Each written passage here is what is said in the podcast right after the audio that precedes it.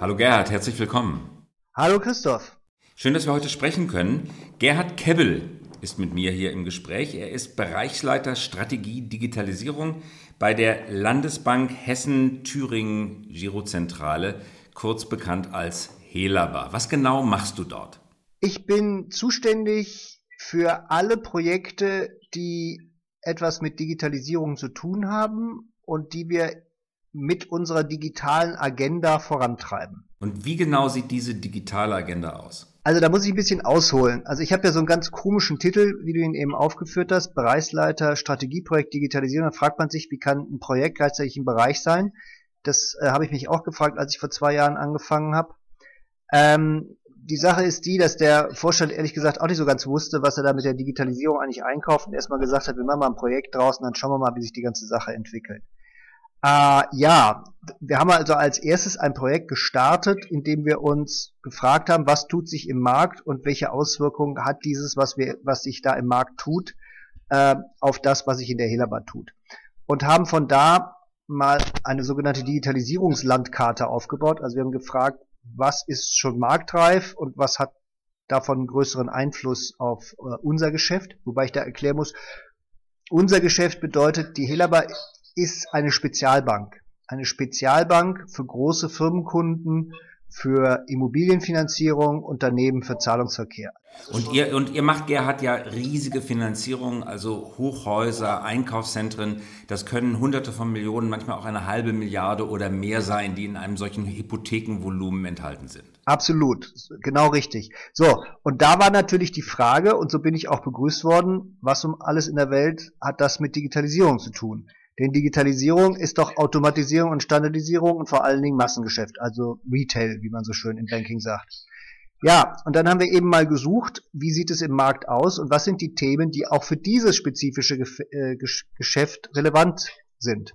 Und sind da vor allen Dingen, und das war der Anfang der digitalen Agenda, darauf gekommen, die Schnittstelle zum Kunden muss neu betrachtet werden.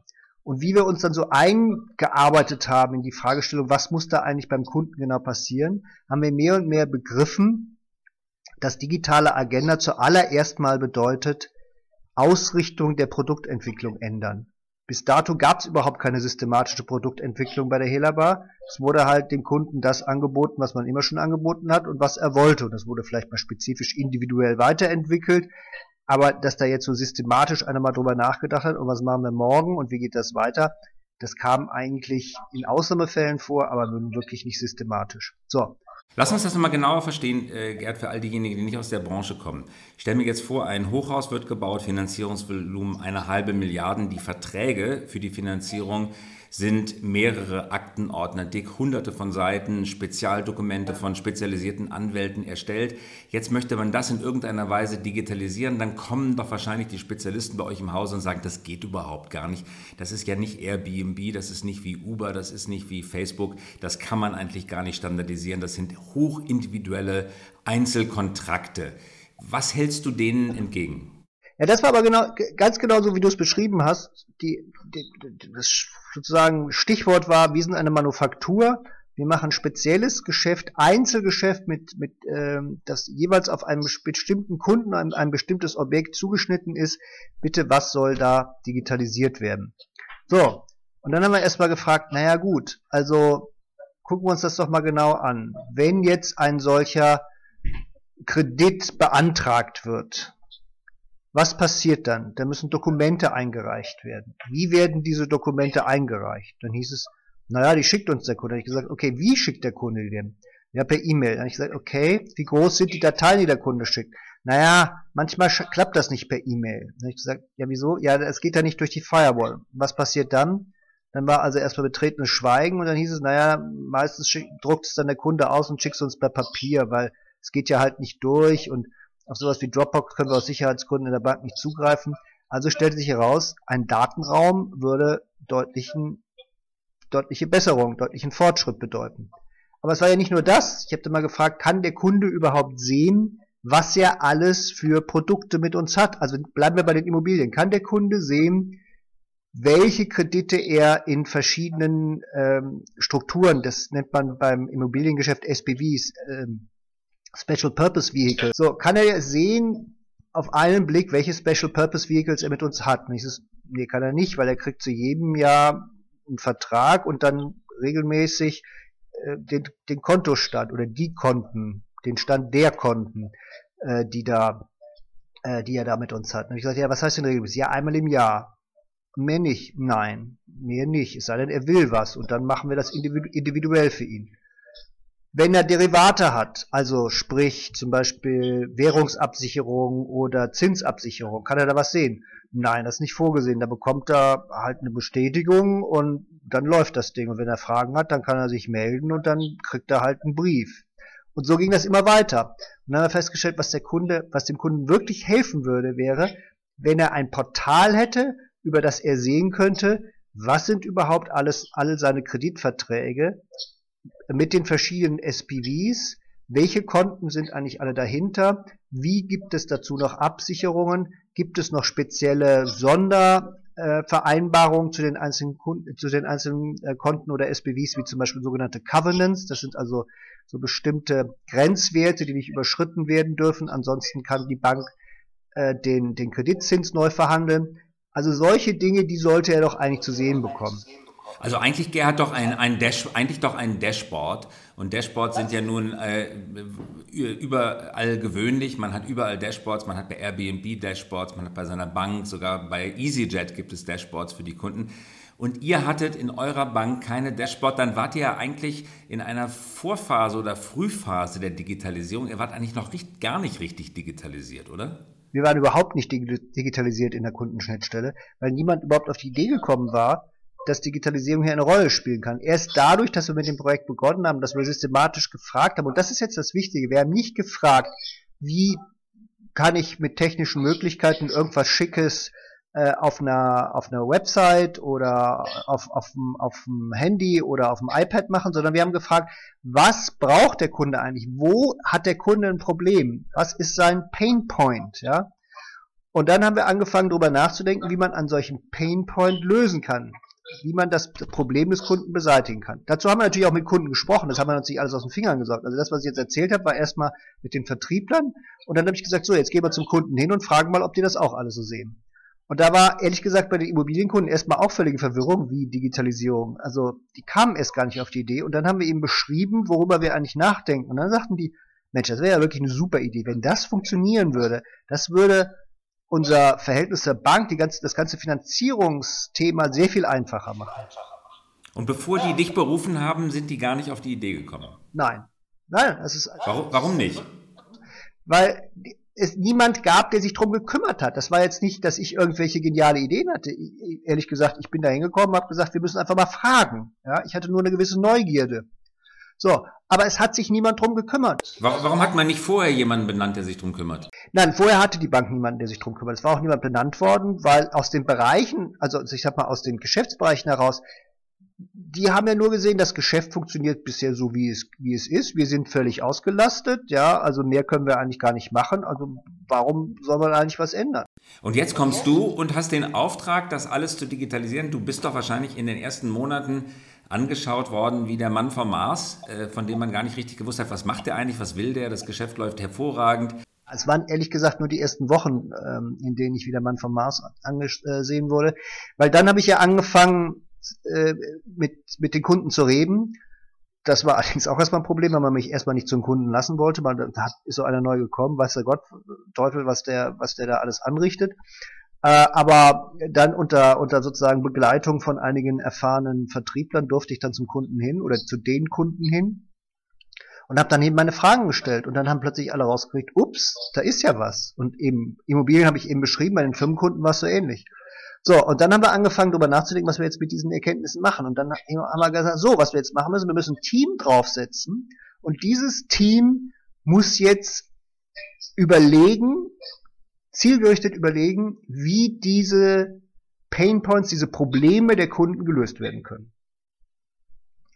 Und dann haben wir angefangen, agile zu arbeiten. Also wir haben Teams aufgesetzt, die ähm, mit, ich sag mal, mit, mit, mit Sprints und mit Design Thinking, also mit modernen, agilen Ideenfindungsmethoden ähm, eine, eine Lösung erarbeitet haben. Und diese Lösung haben wir dann zu einem Prototyp entwickelt und dieser Prototyp war dann die Keimzelle für unser heutiges Kundenportal. Und wann, seit wann gibt es das Kundenportal? Naja, das ist jetzt also genau das Thema. Wie funktioniert eine Bank?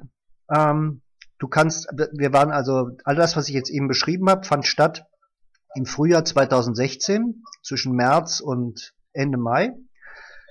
Im Mai äh, haben dann die diese agilen Teams ihre Arbeit aufgenommen und im September hatten wir äh, mehrere, äh, mehrere Prototypen und zwei haben wir dann eben genau weitergemacht, äh, nämlich diese, äh, diese Prototypen für das Kundenportal und dann ging es erstmal los. Dann musste erstmal eine Ausschreibung durchgeführt werden, mit welcher externer Unterstützung das überhaupt alles implementiert werden soll, weil unsere IT war da sehr unsicher, wie das eigentlich alles passieren soll. Das hat dann erstmal drei Monate gedauert. Ähm, dann musste im Vorstand eine Entscheidung getroffen werden, ob das auch alles so gemacht wird. Dann wurde erstmal ein Proof of Concept durchgeführt, also erstmal sozusagen an einem Beispiel ausprobiert, ob das auch alles so funktioniert, wie man sich das vorstellt. Und nachdem das gemacht war, hieß es dann so, jetzt implementieren wir den Rest. Dann gab es zwischendurch Änderungen in der in den Sicherheitsstufen, die dieses äh, Portal durchlaufen sollte. Da gab es nochmal drei Monate mehr Arbeit. Alles in allem waren wir, wie gesagt, im September 2016 mit dem Prototypen fertig und das fertige erste Release ähm, des Kundenportals hatten wir dann im Dezember 2017. Und hat das für deine Begriffe zu lange gedauert? Das war ja dann doch, wenn ich richtig mitgerechnet habe, waren das anderthalb Jahre, die das gebaut hat. Äh, jetzt will ich äh, nicht äh, Startups verherrlichen und glorifizieren. Aber Startups würden das wahrscheinlich in, äh, in weitaus kürzerer Zeit hinbekommen. Natürlich, also die Startups hätten den Prototyp in maximal zwei Monaten gebaut und äh, das Ding dann umgesetzt wahrscheinlich in nochmal zwei Monaten. Das ist auch, ich sag mal, vom technischen Aufwand her möglich, wenn du nicht die komplexen Entscheidungsprozesse einer, äh, einer Landesbank, also sprich eines, einer, einer Institution hast und wenn du nicht eine Legacy IT hast mit ähm, ich glaube, wir haben insgesamt zwölf oder dreizehn Systeme anzapfen müssen und jede einzelne Schnittstelle musste natürlich erstmal detailliert definiert werden, also nicht etwa nur Suche in der und der Ecke, sondern auf Feldebene. Das ist schon ziemlich, ziemlich anspruchsvoll. Äh, und dann musste die äh, entsprechende Schnittstelle auch funktionieren, was eine, eine ganze Zeit gedauert hat. Und wie gesagt, und dann kamen die ganzen regulatorischen Anforderungen, die man bei einer solchen ähm, von der EZB geprüften Bank dann auch hat. Und das hat, das allein hat drei Monate gedauert. Nun gibt es aber auch Startups, die äh, von der EZB geprüft werden, die mittlerweile eine Banklizenz haben, die das schneller hinbekommen. Zugegeben, die müssen nicht durch Legacy-Systeme gehen und sich nicht um Schnittstellen an alte Computersysteme ähm, durcharbeiten, aber sie haben schnellere Entscheidungsprozesse. Nur mal angenommen, die Entscheidungsprozesse wären bei euch schneller gewesen, es hätte aber die gleiche Komplexität an IT gegeben. Wie lange hättet ihr dann dafür gebraucht? Na, ich denke mal so, wir hätten ungefähr vier Monate, vier, fünf Monate weniger gebraucht. Ja, also das war wirklich der dem Neuland und ähm, der, der Komplexität der Entscheidung, auch der Unsicherheit an vielen Ecken äh, geschuldet. Aber ehrlich gesagt, ich meine, das war das erste Mal, dass wir sowas gemacht haben. Und für eine, für ein Unternehmen, das bis, bis äh, Anfang 2016 noch geglaubt hat, Digitalisierung ist etwas, was auf, auf dieses Unternehmen überhaupt nicht zutrifft, äh, finde ich, ist das gar keine schlechte Leistung. Und was seitdem alles passiert ist, ist, ist, also die, also die Geschwindigkeit hat wirklich exponentiell zugenommen. Und, aber das wirklich Tolle jetzt bezogen auf das Kundenportal kam, als das ganze Ding dann online war. Was ist dann passiert? Also, wir haben dann erstmal angefangen, die Vertriebler zu, zu schulen. Das heißt also, wir haben Schulungen für die Firmenkundenbetreuer durchgeführt und für die Immobilienkundenbetreuer. So, die Immobilienkundenbetreuer, die waren ein bisschen zurückhaltender, weil wir gesagt haben, uh, das ist bei uns alles so fürchterlich kompliziert. Wie gesagt, das ist diese SPV-Struktur. Also wenn, wenn ein großer Immobilienentwickler jetzt da so seine 250 Millionen äh, Objekte aufzieht, dann gründet er halt jeweils ein SPV, es können manchmal auch mehrere sein. Und ähm, wenn du da die, die ganze Struktur einer solchen Kundenbeziehung aufziehen willst, dann bist du schon ganz ordentlich beschäftigt und da war erstmal eine gewisse Skepsis, bildet das äh, Portal das auch alles richtig ab? Das heißt, da mussten wir erstmal noch so ein paar Sicherheitsrunden drehen. Bei den Firmenkundenbetreuer war das ein bisschen einfacher. Die sind also schneller losgezogen. So. Ähm, und äh, bei der Schulung wir haben also zwei Schulungsrunden, äh, ich glaube 15 Leute durchgeführt. Und ausgerechnet der kritischste von allen Kundenbetreuern war der der erste, der einen Kundentermin hatte. Und der marschierte also zu einem seinem, seinem Kunden, das war ein großer Telekommunikationskonzern, kam dahin, hat das vorgestellt und die sagten, ist ja doll. Sie sind die erste Bank, die uns das sowas vorstellt. Und hat er gesagt, das kann doch nicht sein. Ich meine, Sie haben 20 Banken. Sie haben die größten Banken nicht nur Deutschlands, sondern weltweit unter, unter denen, mit denen Sie arbeiten. Und wir sind die Ersten, die Ihnen was, sowas vorstellen. Und sagt die ja. Das ausgerechnet eine traditionelle Landesbank. Ganz genau. Und also wie gesagt, wir konnten es schlicht nicht fassen. Aber es war so. Und es ist offensichtlich so, wir haben das also bei einigen, ich will das jetzt nicht im Detail darstellen, aber bei einigen äh, Wettbewerbern mal so nachrecherchiert. Es ist also so, äh, dass äh, unsere, also viele unserer Wettbewerber sehr gute Kundenportale haben und das schon länger, dass sie aber es kaum geschafft haben, diese Kundenportale bei ihren Großkunden zum Einsatz zu bringen. Die sind bei den, bei den Mittelständlern, äh, möglicherweise auch bei den, bei den kleinen und mittleren Unternehmen, da sind die gut verbreitet, aber bei den Großkunden eben offensichtlich so gut wie gar nicht. Also wir haben inzwischen äh, 70 ähm, unserer Firmenkunden auf dem Portal drauf. Das klingt so wenig, aber wenn man denkt, dass wir gerade mal 500 Kunden im, im Firmenkundenbereich haben und dass das natürlich immer bedeutet, wir müssen da hinfahren, wir müssen mit denen das ganze Ding ausführlich erklären. Wir müssen denen erklären, warum die einen fünfseitigen Vertrag unterschreiben müssen, um das Ding nutzen zu dürfen. Wir müssen denen das Berechtigungssystem erklären. Wir müssen denen erklären, wie sie sicherstellen, dass zum Beispiel nur die Bearbeiter, die äh, die Teile des Unternehmens zu sehen bekommen, für den sie auch zuständig sind und so weiter. Das ist also nicht, nicht so einfach, wie mal eben sich äh, einloggen äh, bei einer, bei einer Privatkunden-Direktbank. Äh, ja? Äh, das ist also schon ziemlicher Aufwand und für die, für die Kunden ist es auch ein ordentlicher Aufwand. Und da finde ich 70 Kunden jetzt für, äh, wir haben also angefangen im März, März, April, jetzt sind wir im Mai, also für zweieinhalb Monate keine schlechte Leistung. Und von diesen 70 Kunden haben uns 68 gesagt, äh, sie, sie hätten sowas zum ersten Mal gesehen. Keine andere Bank wäre bisher da gewesen. Nun musstest du, Herr Gerhard, intern Verbündete finden und viel Überzeugungsarbeit leisten.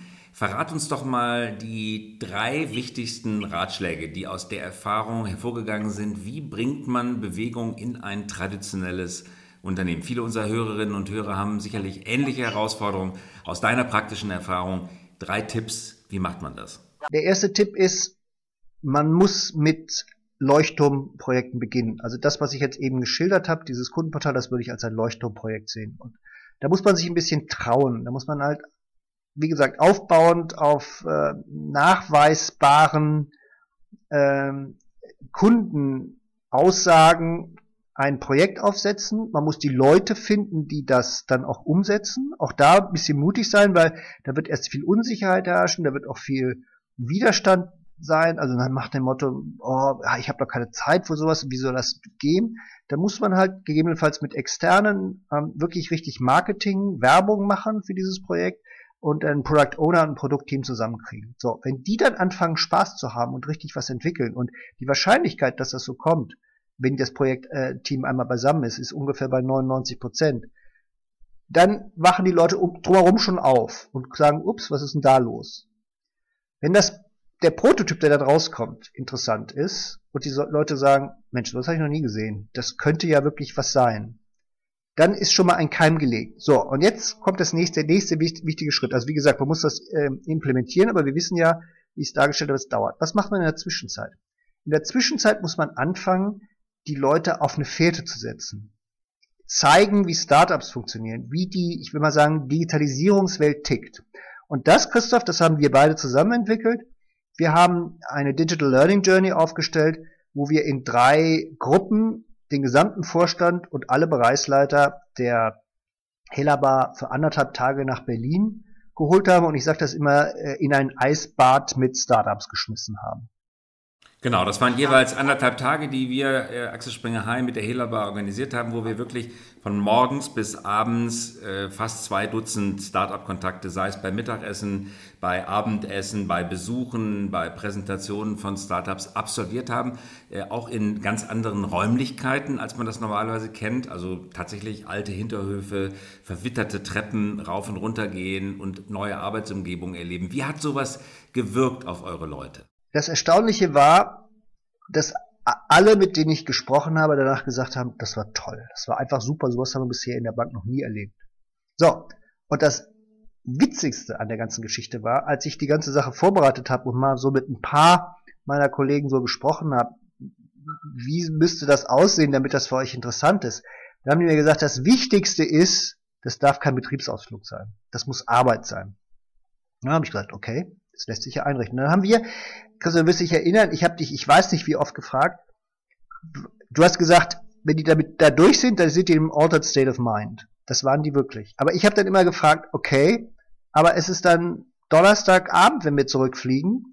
Was ist am nächsten Montag? Und was ist eine Woche später? Dann sollen die noch immer was von dem Altered äh, State of Mind zurückbehalten haben. Wie kriegen wir das hin? Und dann haben wir darüber nachgedacht und sind wir dann zum Ergebnis gekommen, die brauchen eine Aufgabe. Es muss eine Aufgabe sein, die aus dieser, aus dieser Reise hervorgeht. Und die Aufgabe war, ein Digitalisierungsprojekt für den eigenen Bereich entwickeln. Und wir haben das wirklich beinhart danach durchgezogen. Ich habe mit jedem, und das waren über 50 Leute, mit jedem Einzelnen danach einen Termin gemacht. Diese mussten alle zu mir kommen.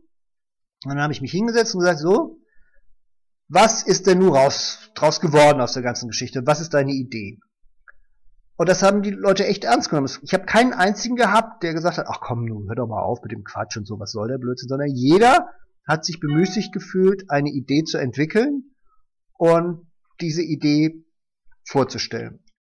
Und die sind teilweise auch in Wettbewerbe um ihre Ideen geraten, kann ich mich erinnern. Viele hatten wirklich gute Ideen und äh, haben dann fast auch ein bisschen eifersüchtig darauf geachtet, dass ihre Idee in die Umsetzung kommt und eben äh, das knappe, die knappen Ressourcen, die es dann ja immer gibt, auf ihre Idee entfallen und nicht auf andere Leute Ideen. Da war dann wirklich Eifer zu spüren. Ja, ganz genau. Und es war eben dann auch so, dass wir wir haben jetzt mal so nachgezählt, also es wird jetzt nicht aus jeder Idee gleich ein, ein richtig überzeugendes Projekt, aber aus von den 50 haben wir, ich würde mal sagen, so ein Drittel, wo tatsächlich ähm, ein Projekt draus geworden ist und wo wir äh, jetzt entweder schon die ersten Ergebnisse haben oder daran arbeiten, dass da Ergebnisse draus werden. Und ich meine, das Interessanteste ist, das ist etwas, das ist gleich bei der ersten Gruppe, wir haben ja immer angefangen mit so einem Dinner, Gleich bei der ersten Gruppe, während des Dinners, stürzte unsere frühere äh, Leiterin Beteiligungsmanagement, die, die inzwischen Leiterin Risikocontrolling geworden ist, auf mich zu und sagte, Gerhard, wir brauchen unbedingt eine Beteiligungsgesellschaft, dass wir mit diesen Startups äh, einfach äh, geordnet äh, äh Verbindung eingehen können, also dass wir uns da beteiligen können. Sonst kriegen wir das nicht hin. Und ich sage, okay, dann lass dir mal was einfallen. So, das war im äh, Im Mai 2017 war das die erste Idee. Und naja, wir sind eine Landesbank, es dauert ein bisschen, aber im März 2018 haben wir die Helaba Digital gegründet, äh, die Beteiligungsgesellschaft der Helaba für, äh, für innovative Internetfirmen. Wir haben mit zwei Geschäftsführer und wir bereiten also die, die erste Gründung oder die erste Beteiligung, die eigentlich eher eine Gründung ist, weil wir da eine Firma zusammen mit einer Softwarefirma für eine, eine, eine bestimmte Plattform aufmachen. Äh, die ist jetzt genehmigt, die wird in den nächsten vier Wochen durchgeführt werden und die zweite, das zweite Engagement, das ist eine Beteiligung, das wird innerhalb der nächsten, ja, ich denke mal sechs Wochen kommen. Und damit betretet ihr ja Neuland, weil es ja auch nicht so selbstverständlich ist, dass eine Landesbank, ehrwürdige Landesbank selber Startups gründet, sogenannte Greenfield Startups vorantreibt oder in Startups rein investiert. Die sind erstens klein, zweitens ist das eine ganz andere Form von Kontrolle. Man muss die weiter loslassen, man muss denen mehr Freiräume geben, als man traditionell im eigenen Geschäft bereit ist, Freiräume zu gewähren. Wie kommt so etwas kulturell an? Da haben sicherlich viele den Kopf geschüttelt, so nach dem Motto, muss das auch noch sein. Ähm, aber dadurch, dass nun wirklich alle eben in drei Runden, also die erste Runde war im Mai, die zweite Runde im Oktober, die dritte Runde im Januar, ähm, diese ähm, äh, diese diese diese Startup, diese Startup Bart äh, unternommen haben und wir jedes Mal ausführlich darüber berichtet haben, also erst erst einfach nur mit kleinen Beiträgen, also im Textbeitrag im Internet, dann haben wir Videos gemacht, die Videos wurden immer ausführlicher, da kam keiner mehr drum herum, sich das anzugucken. Und die Bereichsleiter haben ja inzwischen alle untereinander darüber gesprochen. Und wir haben dann auch ein, ein sogenanntes Digitalisierungskomitee aufgemacht, das dass äh, sozusagen eine Zustimmung geben muss zu den Beteiligungsthemen. Ansonsten können wir damit gar nicht in den Vorstand. Das heißt also, die Leute sind wirklich gefordert, sich damit zu beschäftigen. Und äh, dadurch kam immer mehr Wachheit, immer mehr Awareness, wie man das im Neudeutschen nennt, äh, zustande, sodass äh, keiner mehr sagen konnte, Digitalisierung betrifft mich nicht mehr. Und mittlerweile ist es Teil auch des eigenen Selbstverständnisses geworden, wenn ich das richtig von außen beobachte. Viele sagen, Helaba, das ist jetzt unter den Landesbanken halt diejenige Landesbank, die die Sachen vorantreibt und auch als Muster für andere Landesbanken gelten kann. Man merkt da schon einen Kulturwandel, der ja oft dadurch zum Ausdruck kommt, dass eine Sache, die vor zwei Jahren als undenkbar galt, heute schon kaum noch mehr wegzudenken ist. Das beobachtest du auch? Also ich will mich jetzt mal nicht äh, zu sehr gegenüber den anderen Landesbanken herausheben. Also es ist nicht so, dass die LBW oder die Bayern LB nicht auch Digitalisierungsprogramme hätten und, und Leute hätten, die sich da intensiv drum kümmern. Ähm, ich glaube, was bei uns gelungen ist, also ich habe angefangen vor zwei Jahren alleine. Ich hatte zwei Stellen bei meiner Einstellung genehmigt bekommen. Da habe ich also sozusagen Vertraute aus vergangenen Jobpositionen mitgenommen und, und mit denen zusammen gestartet. Und wir hatten alle, ja, mehr oder weniger, gemeinsam mehr oder weniger Ahnung von Digitalisierung im, im Großkundengeschäft. Also ehrlich gesagt, wir wussten, was Digitalisierung ist, aber wie das nur genau da mit der Helaba funktionieren würde, da hätten wir, hatten wir auch nur vage Theorien. Aber wir haben uns einfach reingewurschtelt. Inzwischen sind wir elf.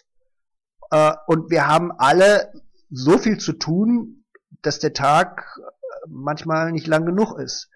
Ähm, und wir bauen halt jetzt daran, das, was wir bisher mit dieser Agenda, die ich so geschildert habe, so im ähm, ähm, sozusagen im, im, im äh, Ausprobiermodus mal, äh, mal aufgesetzt haben, dass wir das jetzt in eine systematische Strategie äh, verwandeln und daraus ein Zielbild entwickeln, wie soll die Helaba in fünf oder in zehn Jahren aussehen und was soll sie tatsächlich mit der Digitalisierung erwirtschaften, sowohl auf Kostenseite oder Vertragsseite. Und da muss ich ganz ehrlich sagen, da ist für uns ein großes Vorbild, wie ihr das bei Axel Springer gemacht habt. Was nehmt ihr euch denn vor für die Helaba? Wo soll sie in fünf Jahren stehen? Wie viel Umsatz soll äh, digital sein? Ja, das ist jetzt so die, äh, die One Million Dollar Frage. Ähm, wenn ich das so, so, so beantworten könnte, dann, ähm, dann wäre ich wahrscheinlich nicht mehr bei der Helaba. Ähm, also die Antwort darauf ist ein bisschen komplexer. Was wir jetzt machen ist, also wir diskutieren jetzt unseren Strategieentwurf nächste Woche mit unserem Vorstandsvorsitzenden und dann werden wir sehen, wie er darauf reagiert und wie wir die ganze Sache vorantreiben. Das Ziel, das wir haben, ist, dass wir jetzt mal dargelegt haben, in welcher Reihenfolge wir glauben, wir in die Geschäftsbereiche reingehen müssen und ganz gezielte Fragen stellen müssen. Digitalisierung des Kerngeschäfts. Wir haben die ersten Schritte gemacht. Was sind die nächsten Schritte sowohl auf der Kundenseite wie auf der Prozessseite? Also sowohl ertragsseitig wie kundenseitig. Dann weiter. Wenn ich jetzt äh, neue Innovationen aufbringen will, wenn ich Ökosysteme bilden will, in welche Richtung muss ich denken? Wie ist die Marktposition der Helleber in den einzelnen Positionen? Welche, welche Dimension äh, eines, einer, einer eines digitalen Ökosystems sind da möglich? Was ist realistisch machbar? Und dann muss ich am Schluss fragen, so, wenn ich mal das jetzt alles aufgeschrieben habe, dann gucke ich mir mal an, was bedeutet das für unsere Kosten, also im Sinne von wie viel Effizienz hole ich daraus und was bedeutet das für unsere Erträge. Und bei den Erträgen muss ich drei Sachen bedenken. Erstens, was kann ich an Umsatz absichern. Also aus bestehenden Umsätzen, die mir sonst verloren gehen würden, wenn ich das nicht täte? Die ich, die ich dadurch verliere, dass sonst Wettbewerber mir, mir das Geschäft äh, äh, wegschnappen, einfach weil sie innovativer, schneller, äh, zuverlässiger sind, äh, an, angenehmer, also komfortabler, siehe Plattform. So, das ist also äh, ein Teil der Erträge. Der zweite Teil ist, was kann ich an Zusatzerträgen im Bankengeschäft also eben sozusagen zusätzliche Provisionen erwirtschaften. Und das dritte, das ist das Interessanteste, wo habe ich neue Erträge über Geschäfte, die ich heute gar nicht mache? Also nehmen wir das Beispiel, wir werden jetzt mit einer Plattform kommen, bei der wir Kommunalfinanzierungen anbieten. Das heißt also, wir erlauben Kommunen, ihren Finanzierungsbedarf sozusagen in einem Workflow einzustellen und dann erlauben wir auf der anderen Seite allen möglichen äh, interessierten Finanzierern auch auf diese Plattform draufzugehen und dann diesen Bedarf, den die Kommunen einstellen, mit einem Angebot äh, entsprechend äh, äh, zu, äh, zu begegnen. Das heißt also, es ist ganz normaler Marktplatz. Es gibt auch schon einige Startups, die das begonnen haben, aber eben noch keine keine große Bank aus der Sparkassenfinanzgruppe zusammen mit den anderen äh, Mitgliedern der Sparkassenfinanzgruppe. Uns doch noch einen Hinweis darauf, was war der größte Fehler, den du gemacht hast? Was würdest du auf jeden Fall raten zu vermeiden bei Leuten, die ähnlich große und komplexe Digitalisierungsprojekte zu leiten haben? Wenn ich in einem Bereich nachhaltigen Widerstand, also wirklich aktiven Widerstand antreffe, dass ich den durch permanentes Bohren so einfach aufbrechen kann. Wenn ich auf echten Widerstand treffe, dann gehe ich lieber zu einem anderen Bereich, der mir offener gegenüber ist und versuche da ein positives Projekt hinzubekommen. Denn es, man braucht Erfolgssignale, man braucht Leuchttürme. Und solche Leuchttürme hole ich mir nicht dadurch, dass ich mich an, an Widerständen aufreibe. Also dann lieber sagen, okay, dann da eben nicht, dann lieber woanders hingehen. Das ist das eine. Und das zweite, man darf, also es ist wichtig, ich will, will so anfangen, es ist wichtig, oben anzufangen und die Unternehmensspitze und die erste Führungsebene für die Digitalisierung zu begeistern. Das haben wir ganz gut geschafft. Aber damit hat man eine Schlacht gewonnen, aber noch nicht den Krieg. Der Krieg ist erst dann gewonnen, wenn man auch die mittlere Management-Ebene begeistert. Und dafür braucht man vor allen Dingen viel Zeit. Denn die Abteilungsleiter und die Gruppenleiter, die sind extrem stark im Tagesgeschäft eingebunden. Und wenn ich denen dann sage, pass mal auf, ihr müsst ein paar Kapazitäten freistellen, weil die sollen äh, ganz tolle neue Sachen machen, das nennt sich Digitalisierung, dann sagen die, ihr habt wohl einen Hau. Ich muss hier mein Programm absolvieren und ich muss meine meine Kredite bearbeiten und ich habe kein, ich habe keine Zeit für sowas. Geht woanders hin. So. Und da muss man sich Schritt für Schritt rantasten und gemeinsam eine Lösung finden, die man dann auch dem, Vorschlag, dem Vorstand vorstellen kann. Und das geht nur wirklich, das ist Häuserkampf. Bereich für Bereich immer eine neue Lösung finden, immer wieder den Punkt bringen, okay, wir haben jetzt hier, wir haben, wir haben rausgekriegt, wie viele Ressourcen wir brauchen, um ein vernünftiges Projekt zu machen und deswegen funktioniert das. Aber es ist, es dauert einfach sehr lange und es geht nur dadurch, dass man kleine Gruppen bildet, die ein gemeinsames Ziel haben. Schritt für Schritt für Schritt für Schritt. Es geht nicht durch riesen Meilensteine und große Umwälzungen, sondern die ganzen großen Umwälzungen müssen in kleinen Schritten anfangen. Gerd, das ist ein sehr, sehr guter Hinweis, den, glaube ich, viele unserer Hörerinnen und Hörer beherzigen können. Ich danke dir ganz herzlich für das Gespräch. Das war Gerhard Kebbel von der Helaba und danke fürs Dabeisein, Gerhard. Ganz herzlichen Dank auch dir. Ciao.